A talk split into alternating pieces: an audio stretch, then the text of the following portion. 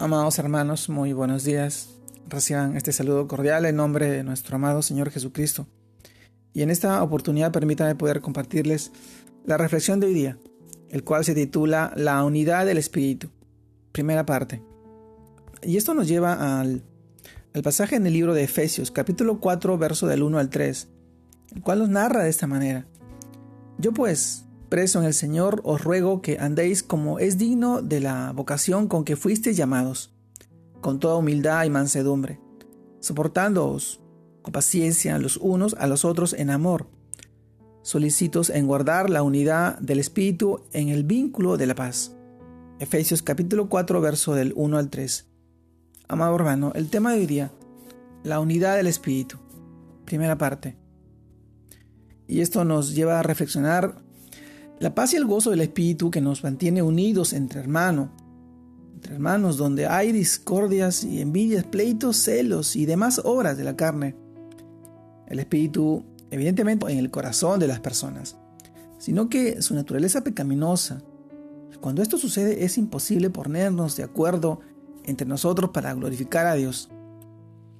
Sí, amado hermano, es por esto que, por lo que el Señor, a través del pasaje bíblico de hoy, nos ruega que vivamos como es debido y digno de nuestro llamado, es decir, como hijos de Dios y discípulos de Cristo.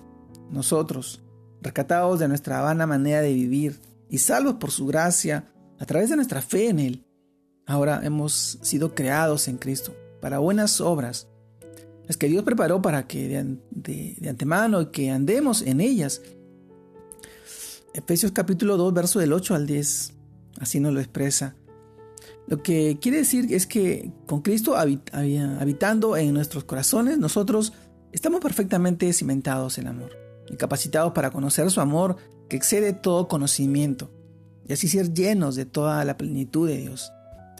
Sí, amado hermano. Ahora bien, todo esto es con el propósito de que lo vivamos verdaderamente, soportando los defectos y errores de nuestros hermanos, con toda paciencia, con toda humildad y mansedumbre y con el fin de mantenernos unidos en un solo cuerpo, en el cuerpo del Espíritu por medio de la paz.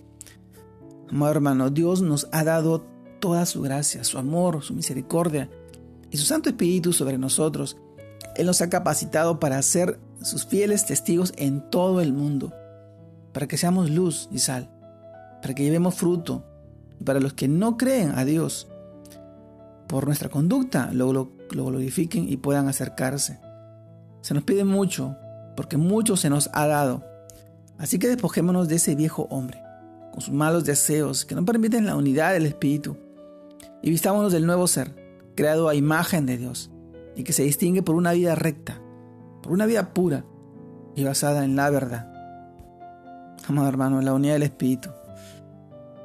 Hoy tenemos que estar más unidos que nunca.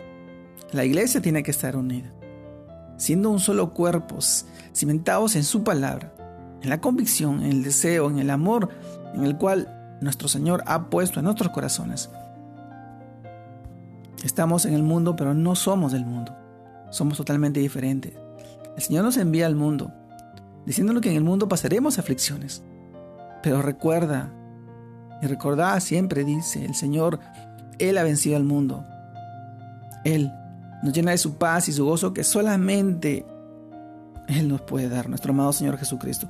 Y en este tiempo, yo me acerco a ti ya que tú puedas ser lleno del Espíritu, obrar en su vida, en tu vida, en la vida de tu familia, de tus seres queridos, de todas las personas que te rodean, recordando siempre la unidad del Espíritu, en comunión y en relación con tus hermanos que hoy también siguen el mismo propósito, llevar la palabra y el Evangelio de nuestro amado Señor Jesucristo, el mensaje de salvación en la vida y en los corazones de aquellas personas que hoy necesitan, siendo vivo ejemplo de nuestro Maestro, de nuestro amado Señor Jesucristo.